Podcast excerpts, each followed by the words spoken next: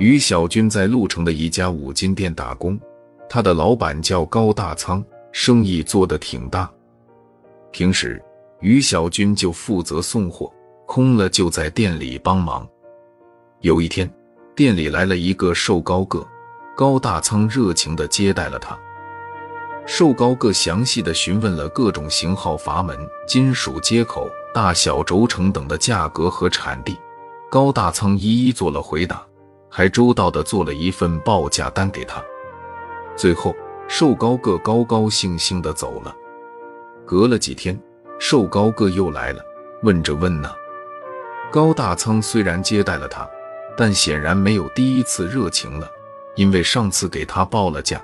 瘦高个并没有买东西。几天后，瘦高个再来问价时，高大仓的脸色就阴了下来。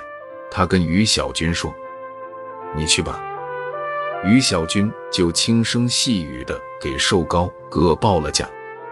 后来只要瘦高个来，高大仓就让于小军去打发他。等瘦高个走了，高大仓愤愤不平的骂道：“什么人？”老是来问价，从不买东西，浪费我时间。下次再来，直接告诉他没有。不久，瘦高个真的又来了。高大仓虎着脸说：“没有了，你到别家问问吧。”从此，瘦高个再也没来过店里。三年后，于小军从高大仓的店里辞职，自己租了一个小门面，做起了老板。因为没什么资金。他只能小打小闹，进货、送货、接待、报价等，统统他一个人包了。于小军的底线是，扣除房租和开支，能有个工资钱就行了。所以凡是来买货的，他都给最低价。慢慢的，他的生意好了起来，有时还忙不过来。后来，于小军就把老婆叫来帮忙。这天。于小军正在理货，忽然听到有人问：“这阀门怎么卖？”于小军忙停下手里的活，抬头一瞧，呵，竟然是以前那个只问价不买货的瘦高个。于小军微笑着过去接待，详尽的跟瘦高个介绍产品的价格和产地，以及产品使用质量情况等，然后给他做了份报价单。瘦高个拿了单子。还是没买东西就走了。后来他又来了几次，依旧没买东西。于小军的老婆嘟囔着问：“这人老来问价不买东西，你还这样热情，为啥呢？”于小军说：“这人在我老板那里就常去问价，也是不买东西。后来老板发火了，他就再没去过。”老婆说：“就是啊。”这种人就不应当理他。于小军笑着说：“我们开店做生意，没人问津肯定没生意；有人来问就有人气，就有希望。再说，人家为什么不买我的东西？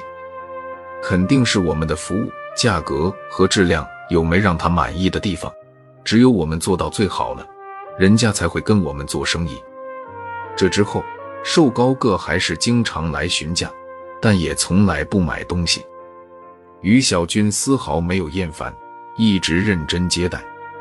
突然有一天，瘦高个开了一辆车来，还是跟于小军问东问西的。这次问完之后，他竟破天荒地跟于小军做了一笔大生意。于小军接过单子时，简直不敢相信。更让人惊奇的是，从此瘦高个经常来买东西。而且都是大单子，老婆不禁对于小军竖起了大拇指。你说的没错，这人终于发现我们的好了。